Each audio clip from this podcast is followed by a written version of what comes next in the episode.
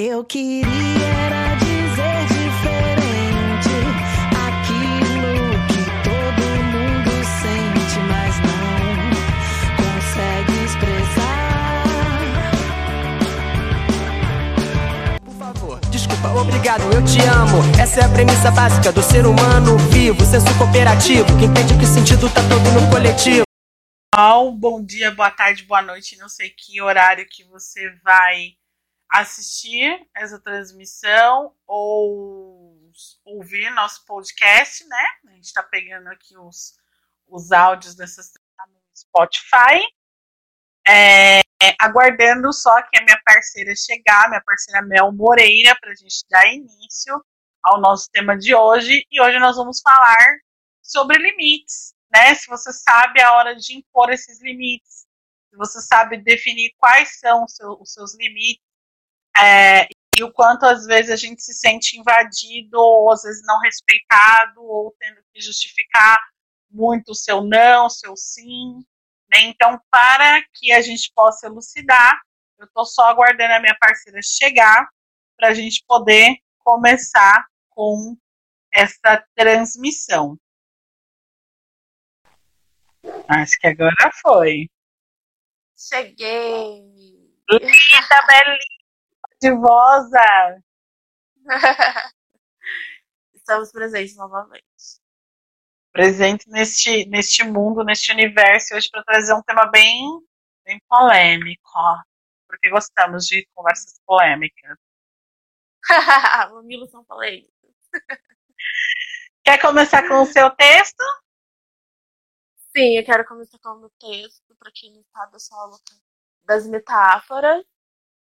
E daí eu escrevi, eu vou ler aqui, ó, ensinando como se eu fosse a formar uma delas artes. Eu sou dessa.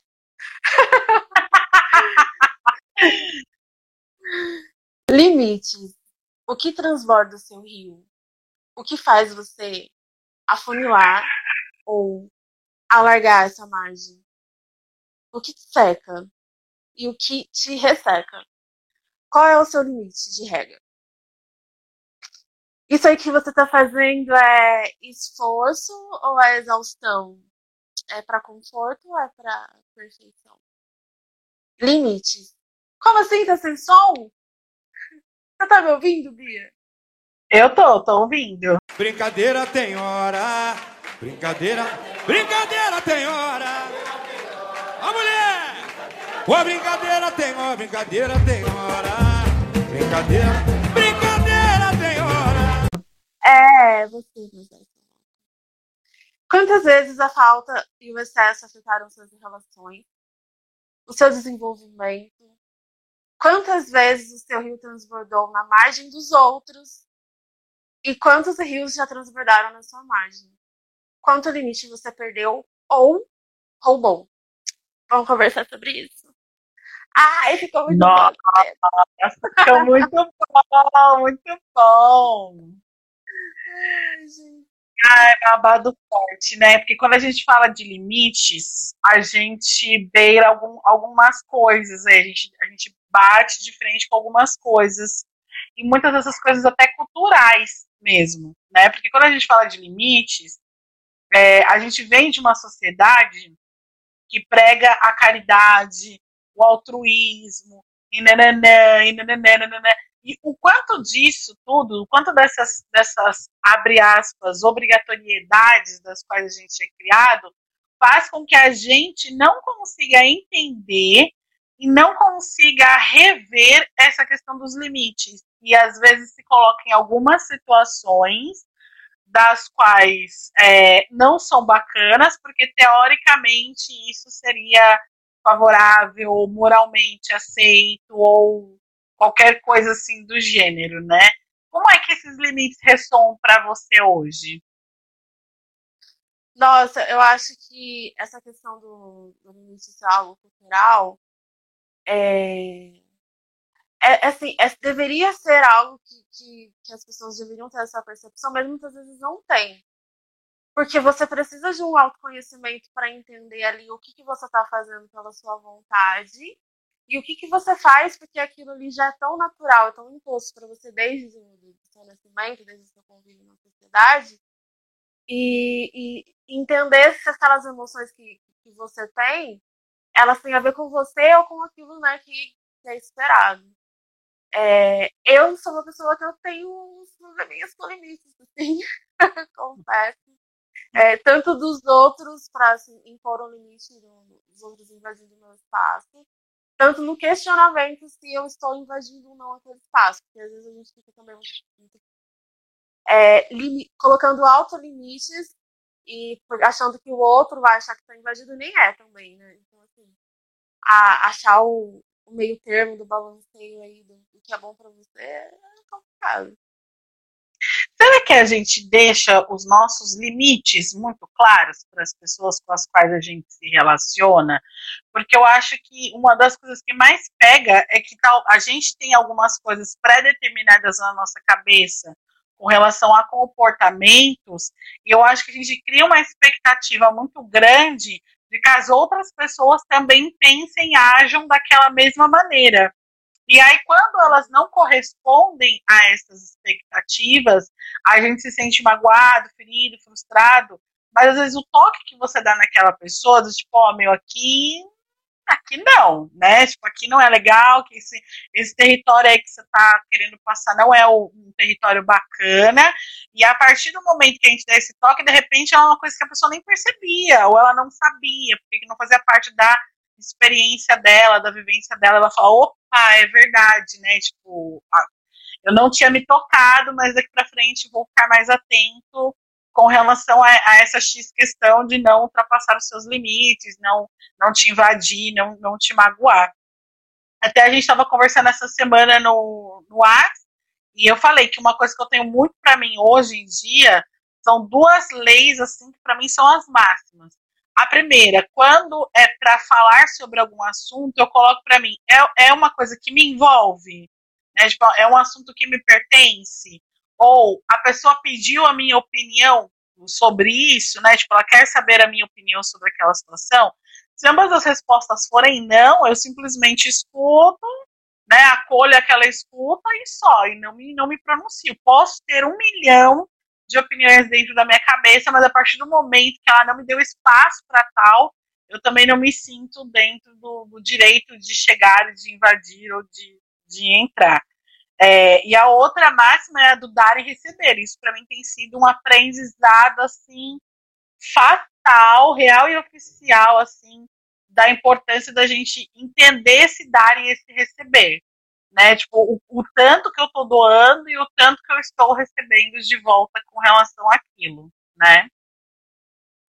Sim, então, quando eu, quando eu fui escrever o, o texto para abertura e, e eu me peguei fazendo essa reflexão em relação ao rio, é porque os limites a gente também tem que entender que eles não são, eles são moldáveis, né? E eles se modificam conforme essa correnteza vai, né, navegando nessa coisa da vida.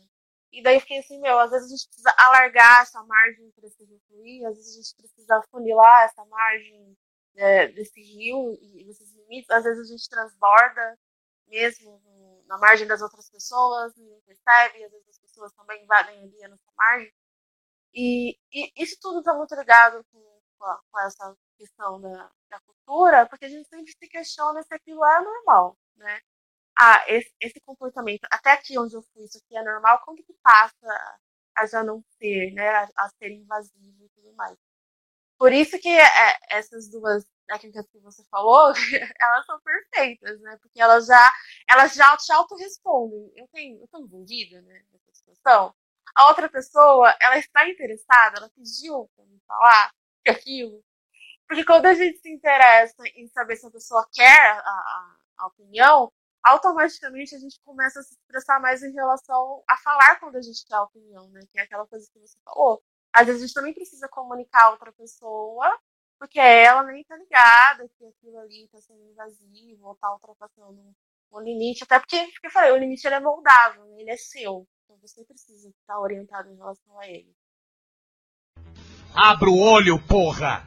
Abra o olho! É, uma outra coisa também que tem batido muito forte nesse cálculo todo é literalmente agir e me comportar da maneira que as pessoas agem e se comportam. Né? Eu acho que isso é, é bom, tanto para nós quanto para a própria pessoa fazer uma medição se ela de repente não está recebendo a mais, está doando pouco, ou se ela está doando muito e está recebendo pouco, né? Então, assim, eu tinha muito. Eu sou uma pessoa que eu, que eu me interesso muito em, em saber da outra, assim, se ela tá bem, se tá, né, tipo, olha, você tá bem, está legal, como é que foi a sua semana, quer conversar e tal. Mas eu diminui muito isso, muito é, é essa, essa atitude, por não receber tanta recíproca ali, tipo, não receber tanto, tanto de volta disso. E, ou então uma demora imensa para responder, tipo, dois, três dias para responder. Eu acho que dentro desse comportamento de limites está também aquilo que eu não gosto, que não me agrada.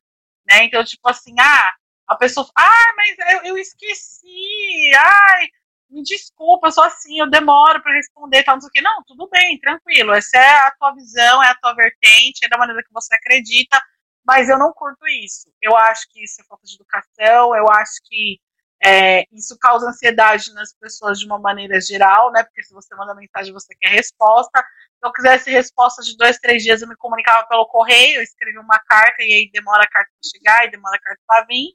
Então, eu estou mandando pelo WhatsApp porque eu quero a resposta mais rápida. Mas se é o modo operante da pessoa, beleza. Só eu não vou ficar mais ali, sabe, trabalhando e nutrindo uma coisa que é uma via de mão única. Né? Essa resposta imediata é uma via de mão única, essa questão de, de, de estar disponível uma via de mão única. Então, assim, isso, fe, isso fez dar uma desafogada muito grande em relação à expectativa que eu tenho com as pessoas e também, tipo, começar a me respeitar ah, se eu não gosto, ah, mas é o jeito da pessoa. Não, tudo bem, pode ser o jeito da pessoa. Mas se eu não gosto, não tem por que eu estar ali. Né? Tipo, se eu, se eu não curto aquele tipo de comportamento, eu não tenho por que eu me colocar naquela situação. Porque eu acredito que os limites estão tá muito vinculado com a questão do autorrespeito. Né? Tipo, eu me respeitar primeiramente. Então, se eu não gosto, se eu não curto, eu vou ficar ali por quê? Né? Eu, eu faço o Raul Gil. Eu levanto, pego meu banquinho e saio de mansinho. Entendeu? Então, tipo assim, a, então a gente não tem que impor as coisas para as pessoas, mas também não tem que ficar aceitando aquilo que desagrada. Ah, porque é o jeito da pessoa, ah, porque ela gosta. Assim, não, amor. Vivemos todos em sociedade, precisamos aprender a lidar com as coisas. Né? Então, tipo, não, não sou eu que vou ficar sendo professora de ninguém, tá lá ensinando, explicando traquejo social, explicando um monte de coisa, não. Tipo, eu pego meu banquinho, saio de mansinho, tá de boa. Quem se afinizar com esse tipo de comportamento vai acabar ficando e vai ficar aceitando. E quem se afinizar com o meu tipo de comportamento também vai ficar ficando, né? Vai chegar e, vai ficar buscando ali aquela, aquela situação. É, é, é, esse negócio da troca ele é muito perfeito porque você acaba realmente conhecendo uma pessoa e entendendo se a partir daquele, daquela escolha que a pessoa faz, aquele conhecimento dela, você, ou a maneira como você quer se relacionar com ela, né? Porque eu acho que quando a gente fica na expectativa do, daquilo que a gente quer não ser atendido, a gente ainda está esperando que aquela pessoa se encaixe num jeito, né? É uma, é uma, é uma certa ilusão do tipo, ah, quando ela for do jeito que eu quero, a gente vai se harmonizar. Quando você entende que aquilo é o jeito da pessoa, você tem o poder de escolher como você quer se relacionar com aquilo. Né? Eu acho assim, essa coisa do, do dar e receber era maravilhosa, porque é, se você quer mais atenção, se você dá, quer mais carinho, você tem que dar mais atenção e dar mais carinho. Né? Então, assim, a gente sempre tem a expectativa da troca. Então, eu estou depositando, eu espero que eu receba para não ficar em débito numa dívida lá em ambas as partes, né? Então, eu acredito que se você está dando aquilo e não está recebendo mesmo, você para de depositar. Não vou ficar depositando aqui, porque uma conta vai ficar negativa, né? É, eu só estou saindo perdendo, eu estou falindo, eu estou depositando, depositando. E daí você, mas assim, você respeita, entendeu? Eu vou continuar depositando um pouco menos ou na sua frequência e tudo bem. O problema é quando a pessoa ela se habitua a ficar só recebendo, e daí quando ela percebe que a troca não é equivalente, ela te cobra. Ou, ai, você mudou. Ai, porque não sei o quê. Ai, porque não sei o que lá. Aí cabe também um pouco de discernimento, né? Por que, eu tô recebendo menos? Ou por que, eu não tô recebendo? Será que eu ofereço aquilo que eu quero receber? Isso no contexto geral da vida, né? Que a gente reclama muito, muito, muito, muito, muito que não tá recebendo o que quer. Mas de que maneira você tá doando para que a troca seja equivalente, né? Você tá recebendo alguma coisa que você tá depositando. Então, é uma autorresponsabilidade é, ela é fundamental para você entender os seus limites, porque você precisa ser responsável por você. Se você joga essa responsabilidade para outra pessoa, para ela impor esses limites, aí você se perde mesmo. Vamos começar do seguinte tópico essencial nisso que você falou. Primeira coisa, somos todos adultos. Todos. Eu acho que, como humanidade, como comunidade, como sociedade, a gente está meio infantilizado. Porque aí, como todas as coisas que a gente tem no nosso dia a dia, na nossa rotina, são a fim de facilitar, a gente não está lidando com conflitos, a gente não está lidando com dores, a gente não está lidando com desafios, porque qualquer coisa que se esbarra nisso, ai meu Deus, ai, como que eu vou resolver agora? Tipo, calma, respira, né? Porque se resolvia antes, vai resolver hoje também, né? Então acho que a gente parte muito de uma coisa do tipo assim, hoje eu vejo que aquele que cobra é muito infantil. Porque a primeira coisa que ele precisa parar e avaliar é se não está fluindo da maneira que eu espero, por exemplo, eu estava recebendo, recebendo, recebendo, recebendo, e de repente aquilo foi cortado, né, ou, ou diminuiu a frequência, ou foi cortado, ou foi ressignificado, alguma coisa não estava ali nutrindo, porque a partir do momento que vai, automaticamente volta também. Então, se não está rolando, eu preciso parar e fazer uma avaliação sabe? Tipo, em que momento eu também deixei as coisas de lado? Em que momento eu larguei as coisas de lado? Né? Então, se eu vou cobrar, pera, o que eu, o que eu, vou, o que eu vou querer cobrar daquela pessoa, eu faço? Porque na maioria das vezes a resposta vai ser não. Então, tipo, antes até de você ir lá e cobrar a pessoa de qualquer coisa, dá aquela freada, aquela refrescada na cabeça, volta, se recompõe, modifica a tua atitude e a tua postura. E isso faz parte automaticamente da evolução do ser humano. Né? Para eu me melhorar e para evoluir como pessoa, eu preciso fazer reavaliações no, meu pensamento, no meu comportamento, no meu jeito de ver a vida. Então, a partir do momento que eu, eu tomo essa autorresponsabilidade, né, que você falou, tipo, eu assumo, eu olho e falo assim, como eu estou nutrindo as minhas relações e quais respostas que eu estou recebendo, mais em equilíbrio você vai viver, né? Mais nesse bem-estar você vai viver. Porque você vai estar sempre parando, pensando e avaliando antes de tomar uma atitude impulsiva, antes de tomar uma decisão da qual ali na frente você pode se arrepender dela, ou de ver às vezes o quanto você foi infantil e aí o orgulho fala mais alto do tipo, ah, mas então não vou correr atrás, não vou falar mais nada. Então, existem todas essas panorâmicas a serem avaliadas antes da gente tomar uma, uma atitude ou, ou dizer alguma coisa tipo, para determinar.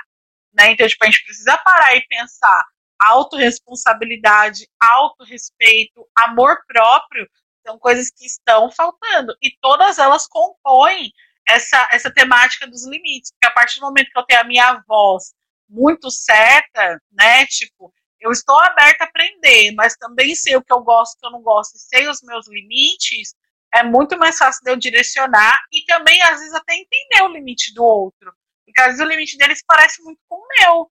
Né? Tipo, ó, só pode ir até aqui, mas do que está ultrapassando. Daí o outro já olha aqui para mim também. Não, beleza, eu entendo, respeito e vamos ressignificar essa relação, né? É, e eu, eu vejo muito dentro disso tudo como que os limites, assim, a, a falta ou espécie de limites, eles acabam envolvendo a gente em problemáticas porque eles mexem com as nossas prioridades. Né? Se você excede muito o, o limite ali para uma coisa, você acaba perdendo em outro lado, você acaba fazendo escolhas que acabam te demandando, né? Porque, por exemplo, essa questão do afeto, se você for ver, a sua necessidade de afeto, né? o seu autoconhecimento de necessidade, por exemplo, de afeto para constituir uma relação, como que ele é. Porque a partir do momento que você sente que não está recebendo o suficiente, você tem que ter o discernimento, então, do que, que é o suficiente para você, né? Que tipo de coisa você quer receber? Ah, porque senão você não consegue nem limitar. Porque você vai ficar estendendo aquele limite ou encurtando ele ter essa percepção da, da, da sua própria necessidade, entendeu? Para poder expressar isso para outra pessoa. Então, tem gente que falar pouco com muitas pessoas durante o dia acaba sendo para ela ok, ela não quer aprofundar nada no, dentro das relações, entendeu? Poucas conversas com várias pessoas, conversas talvez nem tão profundas para ela, ok. Outras pessoas já precisam de uma conexão maior, de uma profundidade maior para querer falar com aquela pessoa e tudo bem.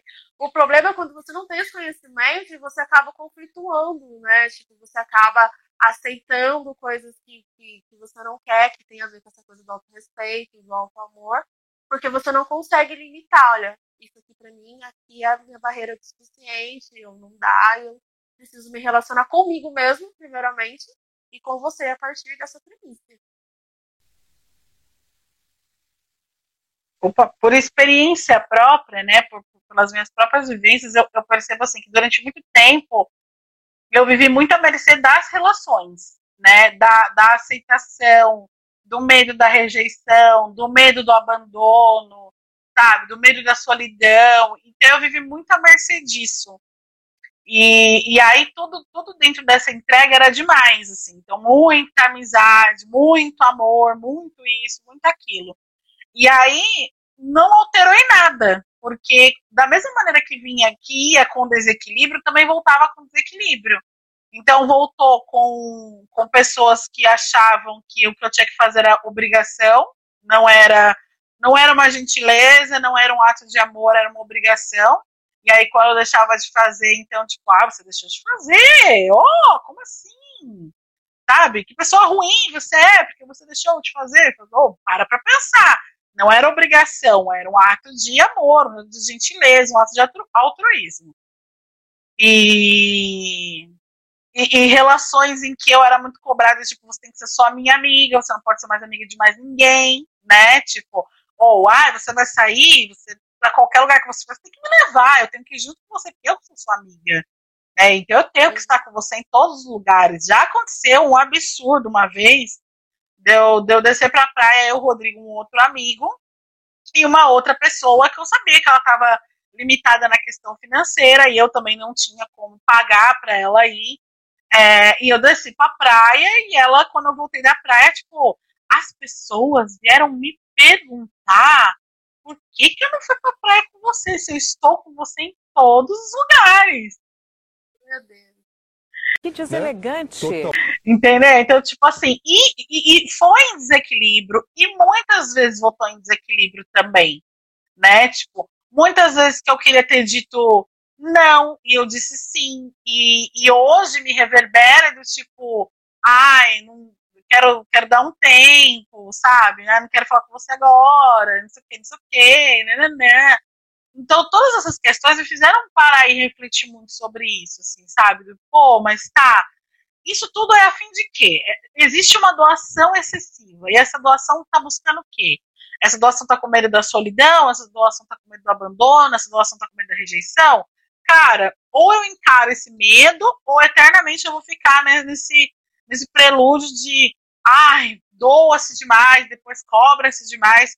Acabava também que eu cobrei muitas vezes também das pessoas, tipo, olha, estou doando muito, então eu também quero uma recíproca na, na mesma medida.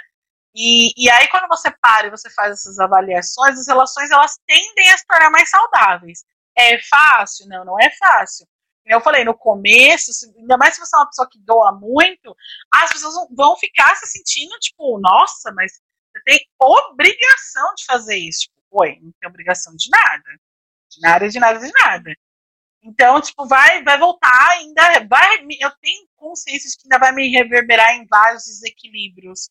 Mas é porque nesse momento eu estou procurando corrigir essa, essa atitude de uma entrega muito constante, de uma coisa muito constante, a fim de suprir carências, de suprir medos, de suprir angústias.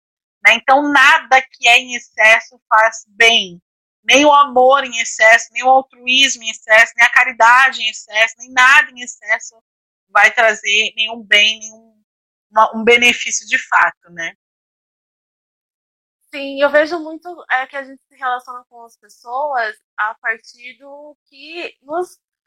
Não, não é que não, não diria nem o que sobra, assim, até a partir dos excessos, né? Porque se assim, você ama e você ama tanto que você consegue ali dividir, né? Você não precisa tirar. E daí quando eu acho que quando você tira de você algo que está te faltando ali, você tira para entregar, é, você fica muito exigente, porque a, aquilo ali vai fazer falta. Né? Não está completo ali. Você pegou algo seu e meio que emprestou numa permuta para a pessoa colocar outra ali no lugar se não falta. Essa, essa coisa da gente ter os discernimentos, de entender que a gente tira de onde a gente deposita e que a gente só deposita quando tem o suficiente, é muito essencial. Se eu não tenho o suficiente, eu preciso parar e reavaliar o que está faltando em mim, né? Não essa tendência de procurar no outro, ela acaba realmente sendo muito extrema. Eu tive muitos problemas com limites em relação a não corrigir quando eu me sentia ofendida. Né? Então, é, a pessoa falava alguma coisa que ou se comportava de uma maneira a qual me machucava e eu sempre relevava ah, foi só nesse momento, foi só isso, foi só aquilo, entendeu? Só que nessa subtração, subtração, subtração, uma hora a conta também fica negativa. Né? E até pior depois para solucionar, porque não é uma coisa que você vai chegar para a pessoa e, tipo, é igual você ir no banco para me ver o extrato aí de 80 meses atrás. É muito diferente do que o troco vir errado e você fala na hora, viu? Esse negócio aqui não tá certo, né? Já é um BO muito maior. E, e nem necessariamente a pessoa é obrigada a entender, porque você não conseguiu se manifestar.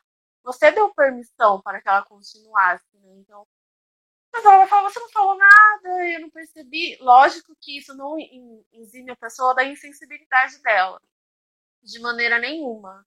Mas ela vai poder se justificar por uma coisa que só você vai conseguir colocar em você novamente, que é essa questão do autorrespeito. Tipo, não, vou ter que falar agora, tá me incomodando agora senão essa conta no final vai dar negativa. E eu acho que isso é válido para, na verdade, para qualquer situação, isso que você trouxe, né? Tipo, substitui o, uma fala por uma atitude, substitui essa atitude por uma não atitude que deveria ter acontecido. Né? Aqui, uhum. existia uma pesquisa feita por uma universidade, salvo engano, a Universidade de Harvard, falando que é, com 63 países fazendo uma pesquisa sobre empatia. E o Brasil foi um dos últimos, né? Tipo, um dos países pouquíssimos empáticos. E tem uma coisa que eu ainda estou digerindo ainda, que meu professor falou na segunda-feira na aula, ele falou assim, eu fiz uma pergunta para ele, qual era a diferença da, da ai caramba, como é que eu esqueci do transtorno? Da psicopatia para não empatia, né? Aí ele falou: olha, para a ciência existe uma diferença, né? Da, a psicopatia é um transtorno e a não empatia ela seria um ato político. Mas, teoricamente, assim, moralmente falando, nenhuma. Então, assim, isso me deu um, um tipo, um pá! Porque se a gente está falando de um dos países que, que é menos empático, né, que é, que está ali num ranking de pior empatia, e a gente faz um comparativo que, moralmente falando, a não empatia e a psicopatia, que é o ato de não se importar com a dor do outro ou se divertir com a dor do outro, moralmente falando, é a mesma coisa, então, tipo, é pra gente ficar horrorizado. Não interessa para você, palhaço. Né? Horrorizado com, a situação.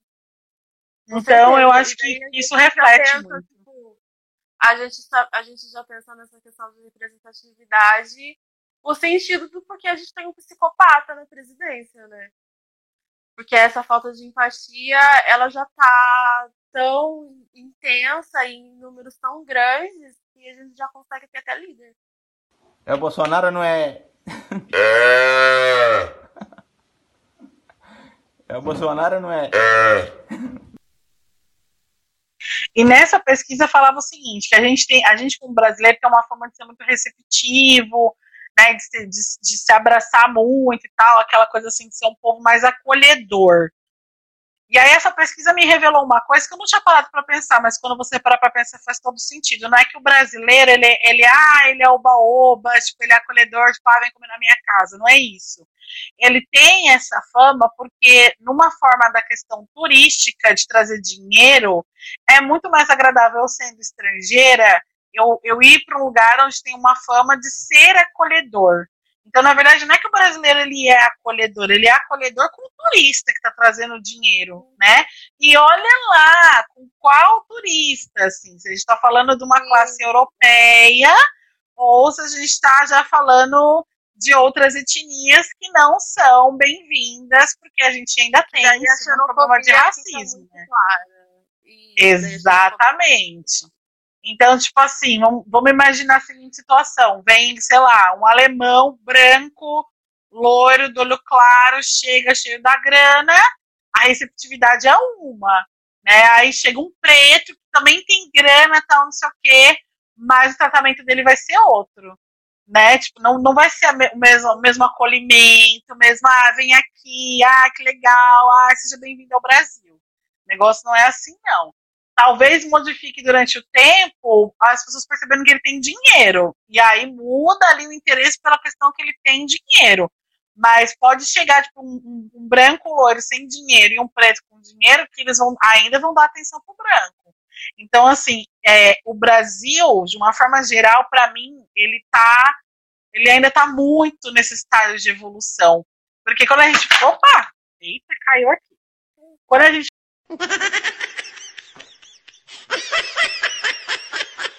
gente fala de empatia, a gente fala do olhar para o outro, né? A gente fala desse cuidado com o outro. E é uma coisa que a gente não tem aqui ainda com afinco, assim, não é uma coisa que, a gente tem, que é uma coisa diária, é uma, é uma prática realmente a ser exercitada, né? Essa coisa do, da, dessa empatia, que é uma máscara social, ela é muito problemática, né? Porque você é, exercendo é, sempre essa máscara social, porque normalmente essa empatia brasileira ela é uma empatia muito rápida, né? Ela é empatia da recepção. Ela não é uma empatia muito aprofundada, que vai te acompanhar e tipo, você saiu da minha vista, eu ainda estou interessado por você. É muito uma coisa da, da recepção, né? Então, a gente está tão acostumado a vestir essa máscara né, de, de recepção e tudo mais, que a gente até perde o discernimento de quando é a gente que está sendo recebido. Né? É, é, é, um traquejo social tão grande né, sobre aquela, aquela vestimenta que você coloca para aquele momento, que no fundo acaba sendo muito mais vazio e daí começa a beirar mesmo essa psicopatia porque você não consegue se conectar com as emoções reais do que está acontecendo, né?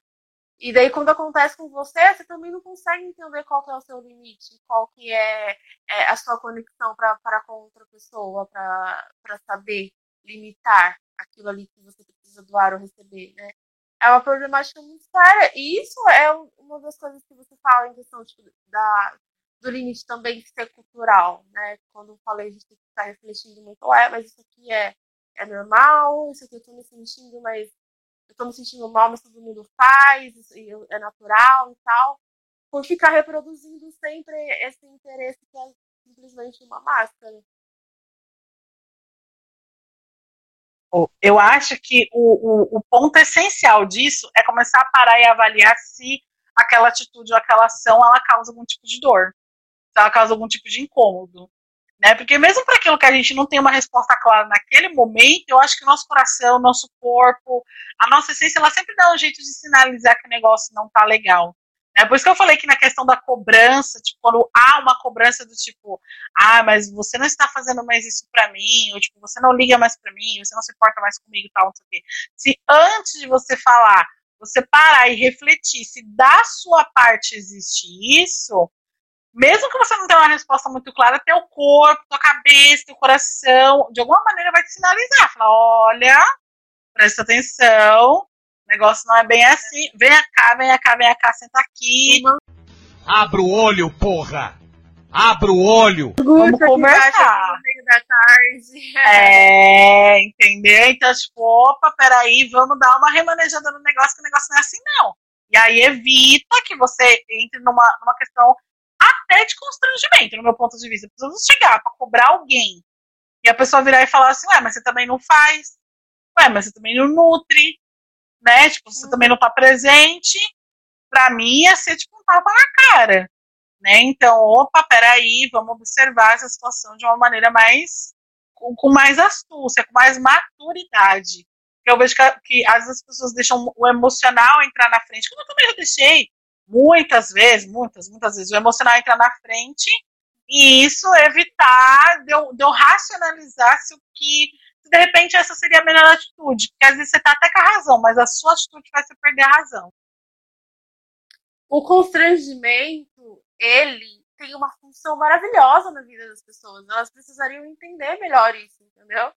Que agora é, é, é, é, muito essa coisa do tipo, eu não posso me constranger e tal, não posso me constranger. Mas ele tem uma função essencial e ele tá muito ligado a essa coisa do limite, né? Eu lembro que uma vez eu tava vendo um stand-up, alguma coisa assim, e ele tava falando sobre tom, como o tom de voz ele ensinou ele a ter limite, sabe? Porque. Não, tom de voz não. A agressão física. Eu não sei se você sabe, mas eu sou uma pessoa que eu sou a favor da violência. Eu acho que existe um clique ali que daí, mano, chega, a partir daqui você só vai entendendo a violência e é isso. Pra que agredir? Não tem necessidade isso. Acabou. E daí ele falou que uma vez ele, ele foi falar com, acho que a mãe dele, e daí ele, ele falou naquele tom, né? Tipo, adolescente e tal, e a mãe dele virou um tapão na, na boca dele, ele falou assim, esse tapa me fez aprender sobre tom, sobre como falar com as pessoas e tal. E o constrangimento, ele também tem essa função, tipo, mano, por que, que eu tô sentindo isso, entendeu? Por que, que eu tô me sentindo constrangido? Ou eu preciso colocar limites em mim, ou eu preciso colocar limite no que está acontecendo na situação na outra pessoa. O constrangimento, ele é um, é um professor maravilhoso, sabe? para te ensinar sobre esse tipo de coisa. E eu acho que a gente tem que é, entender as emoções que vêm acompanhando essa, essas necessidades de limite, porque senão elas podam muito nosso poder de reação. Eu entrei numa, numa discussão eu não sou uma pessoa que discute na internet, mas às vezes Deus coloca a minha mão por mim e eu me meto numa confusão. Que era um post de, de uma pessoa falando. É, eu acho que era, era sobre pretos antigamente, o cara falando ah, que não gostava do cabelo dele e ele tacando uma capoeirada no meio da cara do outro, e embaixo o outro chorando, tipo, oh, você me entendeu. E daí as pessoas começaram a me questionar sobre eu ter defendido que o cara tinha que ir lá e tacar o pé na cara do outro, entendeu? Porque, enfim, essas questões de blá blá blá.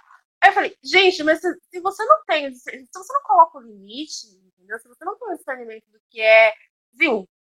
Você não tem o direito de falar isso pra mim. Não é isso que você vai receber. Você fica refém, porque você vai fazer o que? Você vai esmolar pra pessoa ai, você não entendeu e tal. Mano, se a pessoa não tá se importando, cabe a você ter o poder de reação sobre as coisas, sabe? O pau vai comer solto aqui agora e, moçada, todo mundo pra trás. É, o pau vai comer solto aqui, o cacete vai comer aqui. Vamos levantar o pau dessa merda aqui hoje. Eu sinto muita falta disso, tipo, das pessoas conseguirem, mano, isso não, eu não quero, eu não vou, acabou, você não tem direito de falar isso. Sem ficar nesse mimimi, tipo, Ai, senta aqui, explica para mim, justifica porque que você foi um cretino. Meu, sabe? Porque nós somos todos adultos, as pessoas precisam entender que o constrangimento, a vergonha, a apanhar, esse tipo de coisa, são educadores também. É, tem uma coisa que bate também muito nisso, que é a questão assim, gente, para mim é inconcebível, inconcebível e quando a gente é criança, quando a gente é bem cotozinho, a gente aprende, por favor, com licença, obrigada e me desculpa. E aí a gente, a gente aprendeu isso de cotó, certo? E aí a gente chega na fase adulta e isso ainda não está bem trabalhado. Porque, tipo, o pedido, de, o pedido de desculpa virou compensação. Do tipo assim, eu não vou te pedir desculpa, mas eu vou dar alguma coisa que você quer, ou eu vou compensar você com alguma coisa que você gosta, e isso vai ficar subentendido. Isso é um pedido de desculpa, né? E, tipo, isso para mim é o caralho, entendeu? Tipo, não, eu prefiro mil vezes o seu pedido de desculpa. Desculpe! Prefiro mil vezes a sua honestidade de virar e falar, não, é verdade, eu errei, me desculpa, vou procurar não fazer mais isso. É, por favor, você pode fazer isso pra mim, por favor? Tipo, por, o, o por favor denota que a pessoa não tem obrigação nenhuma com relação àquilo. Que se ela fizer, ela vai fazer porque ela quer e por um ato de gentileza. Como eu falei, as pessoas Acaba cobram muitas. Exato. É, e o, o com licença, né? O, o com licença, você pode substituir ele, assim, ou você pode dar uma amplitude para ele do seguinte: por exemplo, estou indo visitar você a primeira vez na sua casa. É, antes de eu, de eu me sentir super à vontade de eu, de eu deitar na sua cama, abrir sua geladeira ou deitar folgadamente no seu sofá, eu preciso ganhar intimidade. Intimidade não se ganha com uma, duas, três, quatro vezes que você vai na casa da pessoa. Intimidade se ganha com o tempo. Até porque a intimidade vai ditar para você quais são os limites da pessoa. Às vezes ela não se importa que você durma na cama, mas às vezes ela se importa que você mexa na geladeira. Né? Casa dela, jeito dela, experiências dela. Né? Então, e aí isso pode vir a acontecer. Isso aí pode esbarrar nessa questão do tipo, já aconteceu das pessoas fazerem brincadeiras comigo que eu, não, eu particularmente não vi graça nenhuma. E aí tem que ver aquela coisa assim, só pra não causar aquele puta climão. Mas, tipo, meu, você tem liberdade para fazer uma brincadeira comigo? Em que momento eu disse que você tem liberdade para fazer uma brincadeira comigo? Em que momento eu, eu, te de, eu te dei a entender que você tem essa liberdade? Será que rolou? Mano, você tem demência? Vai se fuder, mano. Tomar no cu, cara. Se fuder. Né? Se de repente rolou, em algum momento você entendeu isso, então você tava nos parecer, tipo, olha, me desculpa, não era bem isso que eu queria dizer. Mas na maioria das vezes eu acredito que não tenha rolado esse tipo de coisa. Né? E você tem que dar aquela risadinha assim, só para não ficar um climão, sabe? Então tem, tem coisas que eu acho que, é que eu falei, esse com licença, ele não precisa ficar só na hora de você passar numa fila, e você fala, ah, com licença, né, pra me dar, ou tá num corredor e a pessoa tá ocupando todo o espaço, corredor, fala, ah, com licença, para você ultrapassar. Eu acho que esse com licença, ele tem que valer para você entrar na vida de uma pessoa, né, então, tipo, na primeira vez que você vai na casa da pessoa, você vai ficar lá sentadinho, né, você vai oferecer ajuda, tipo, posso te ajudar, se você vai comer na casa da pessoa, tem alguma coisa que eu posso fazer, posso lavar uma louça, né, se você vai dormir na casa da pessoa, acordar, arrumar suas coisas, gente, arrumar suas coisas. Cara, isso é, é coisa que eu aprendi de criança.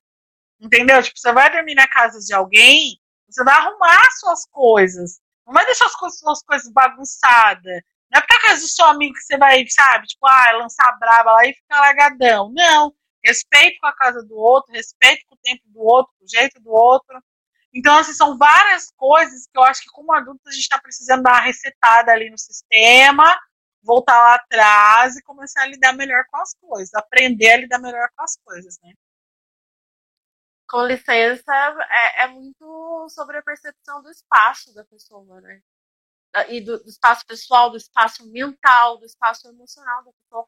E é por isso que você precisa de, de tempo, porque com o tempo você vai construir a intimidade para poder sentir melhor a pessoa.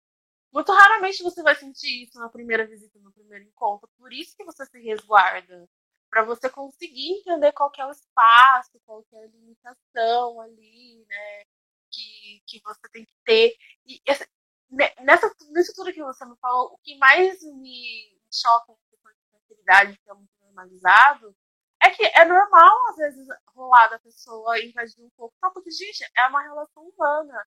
O problema é que eu não consigo entender porque as pessoas se ofendem quando a outra fala, viu, eu não gostei do que você fez, viu, até aqui, viu, isso não. Gente, assim, qual que é a dificuldade? A pessoa se sente ofendida, né? Como se tivesse é, feito a pior coisa, daí ela começa a se justificar. Não precisa justificar, assim, sabe? Se a pessoa está disposta a dividir com você como ela se sente mais confortável, é porque ela quer que você que, ela, que você esteja presente, entendeu?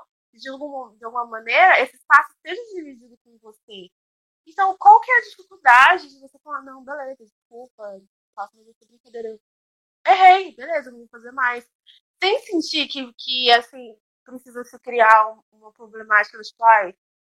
Você tá falando que eu te ofendi, eu não tive essa intenção. mas assim, não tô te acusando, né? Você não quer me conhecer? Então, assim, ó, eu tô te explicando como funciona. E a pessoa também saber falar quando você se sente, né? Tipo, olha, aqui eu não gostei do que você falou, tudo bem.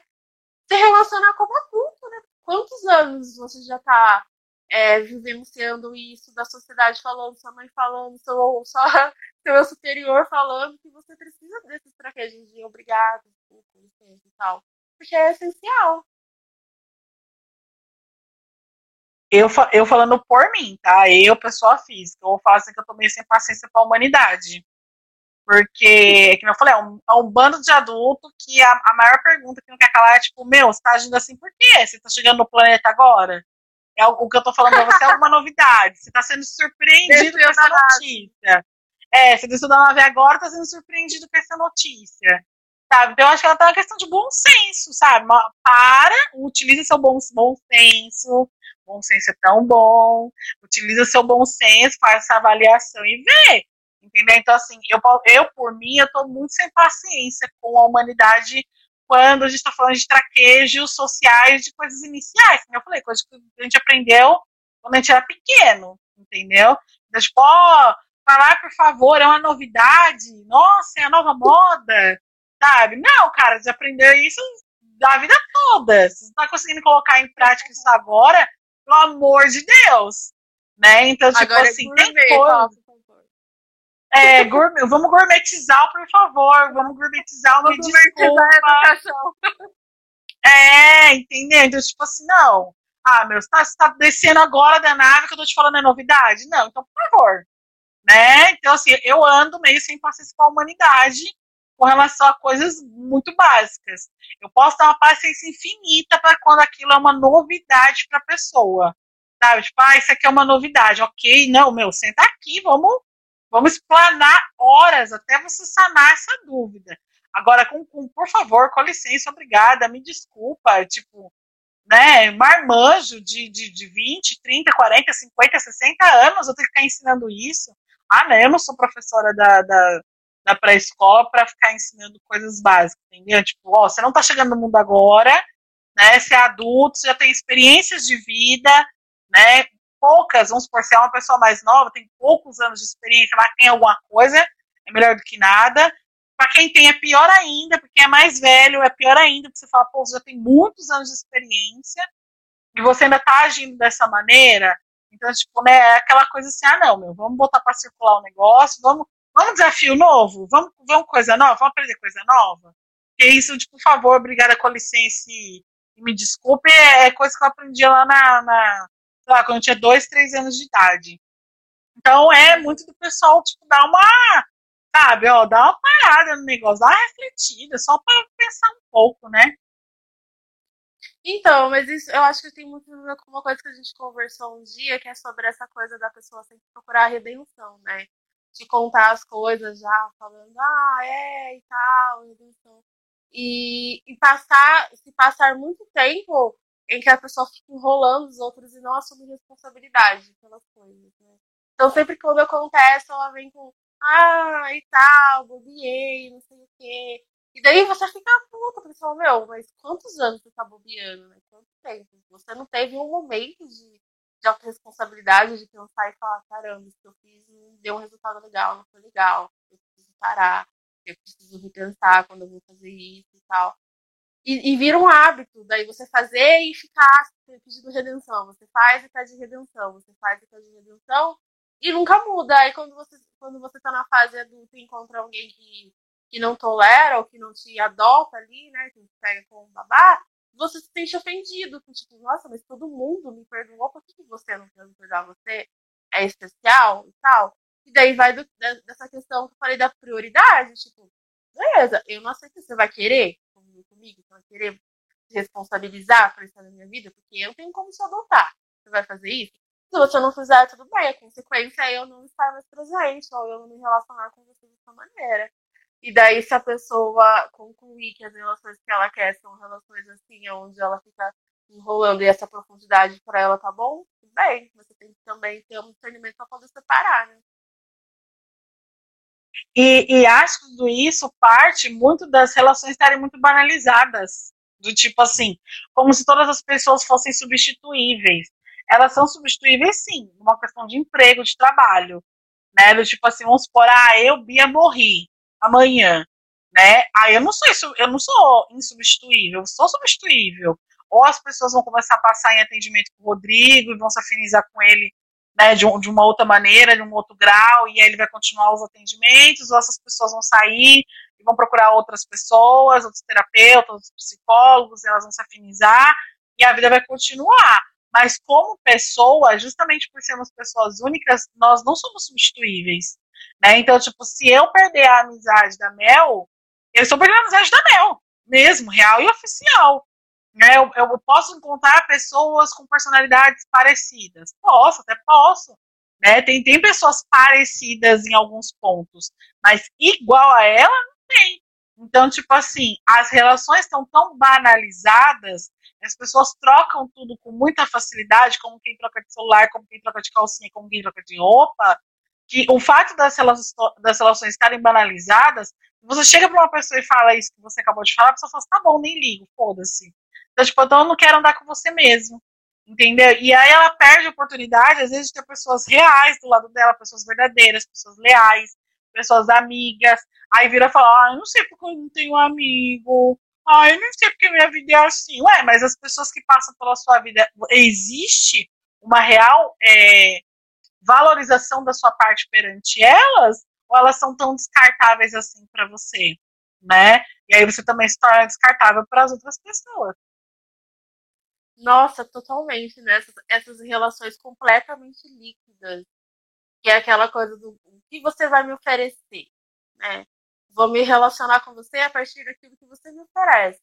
E daí as pessoas não se importam, porque para oferecer coisas, realmente você vai achar com mais facilidade. Mas sempre vai ser uma coisa muito superficial, uma coisa muito momentânea, vai ser uma coisa realmente líquida, né? De tipo, ai, vou ficar pegando é, aquilo ali para mim independente de quem tá, tá, tá me oferecendo, porque eu estou interessada só no que você está me oferecendo. Não de, em como você oferece, de onde você tira, não tem nenhum tipo de, de ela com você, só que ela que você me oferece. E daí é muito simples você, você descartar. E eu vejo muito que, que assim, a, as pessoas elas não se interessam pela necessidade da outra. É só pela minha necessidade.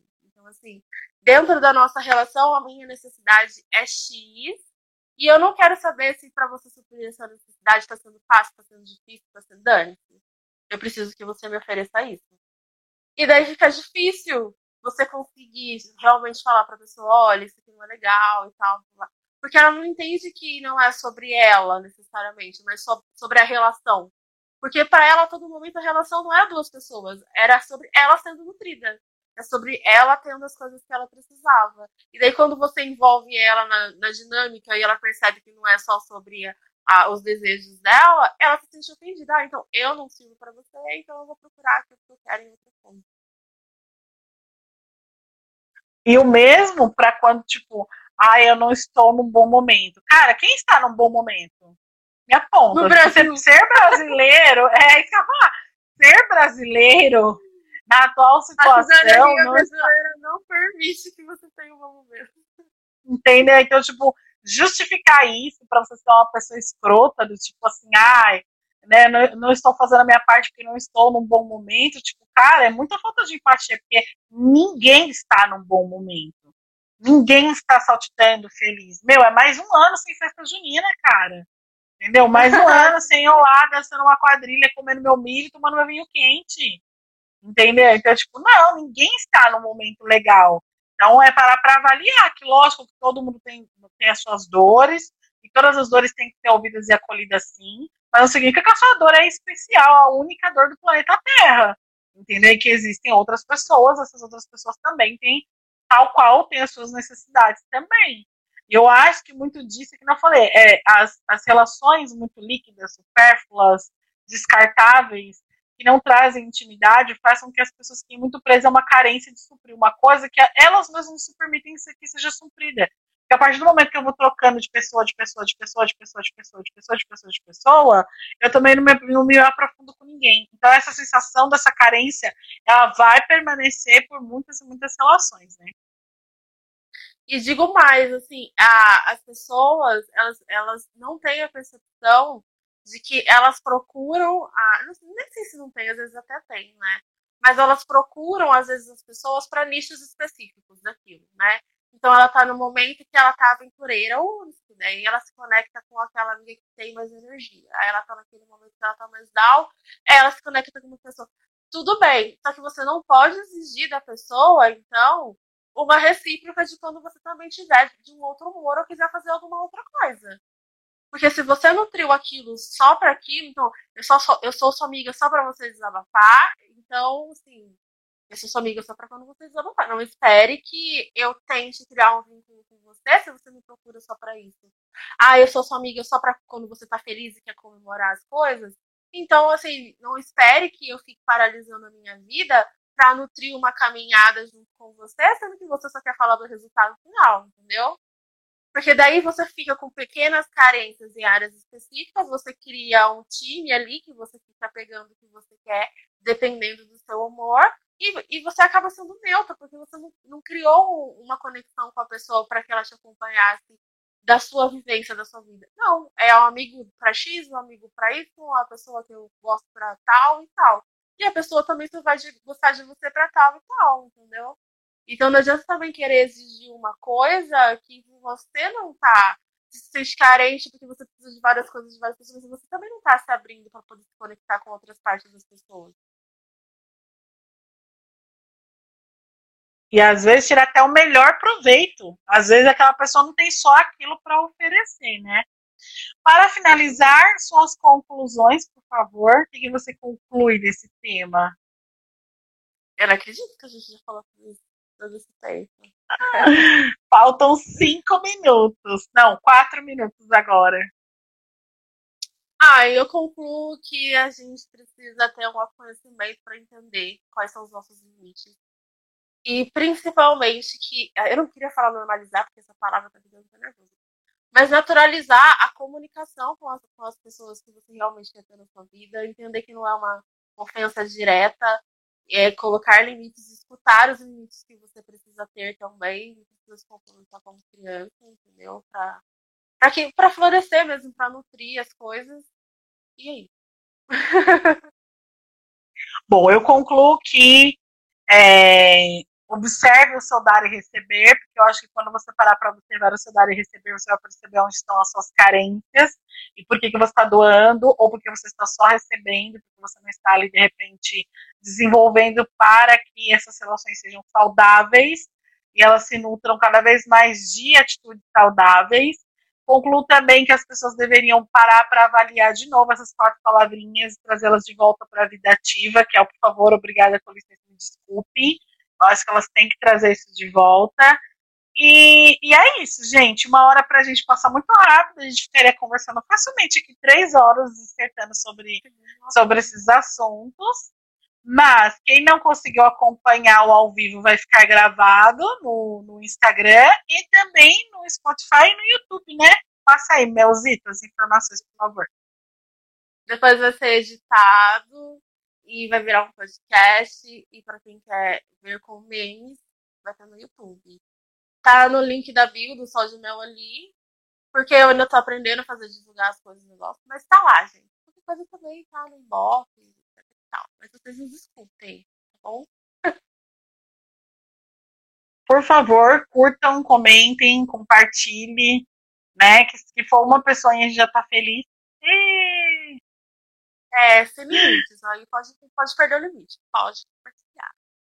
Provavelmente estaremos de volta aqui no sábado que vem. Sábado é uma boa, né? Sábado à tarde eu gostei. Você gostou? Eu acho também. Eu achei. Eu achei um dia bem agradável.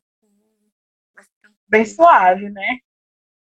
Sim. E nos acompanhem, espero que vocês nos acompanhem durante essa jornada. Gente, para quem tá chegando agora, ah, daqui a pouco vocês assistem. O, o Instagram ele carrega rapidão até. Mas sigam a gente também no Spotify no YouTube. Tá lá. Principalmente no, no Spotify também, tá? No YouTube tem os memes, no Spotify para quando você for trabalhar, você coloca lá no fone e vai ouvindo no caminho, a gente. E depois fala se a gente é louco ou não, tá? É, depois vocês comentam, vocês podem discordar da gente no, no inbox, porque a gente tenta ser maduro o suficiente pra você também. Mas se eu É, a perder gente também, eu vou tenta. reagir. Se me atacar, eu vou Quer dizer, eu tô brincando. Gente, um bom final de semana, uma boa semana, dependendo do dia que você estiver ouvindo a gente. Melzita, muito obrigada por essa parceria. Sempre, sempre, sempre muito bom. E até sábado que vem com um novo tema, galera. É, manda sugestão de tema pra gente. Beijos! Beijo, gente. Bom final de semana. Tchau! Tchau.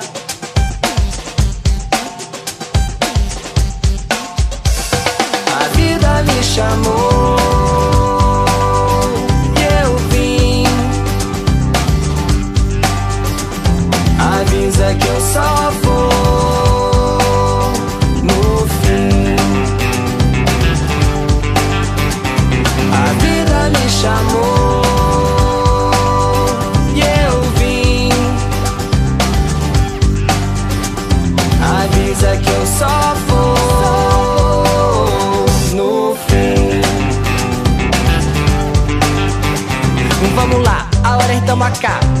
Nem flecha, de índio sem cocar.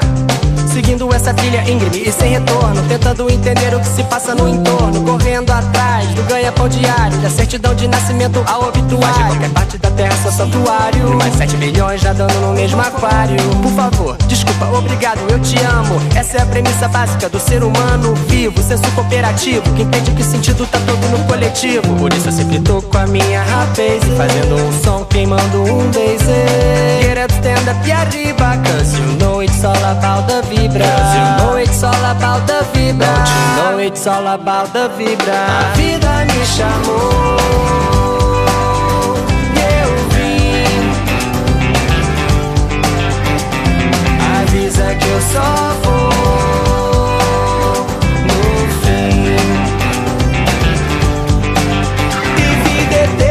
Iluminado, imaculado, imantado Pra pagar e cometer pecado. Ardendo e salivando E correndo e sangrando Eu estou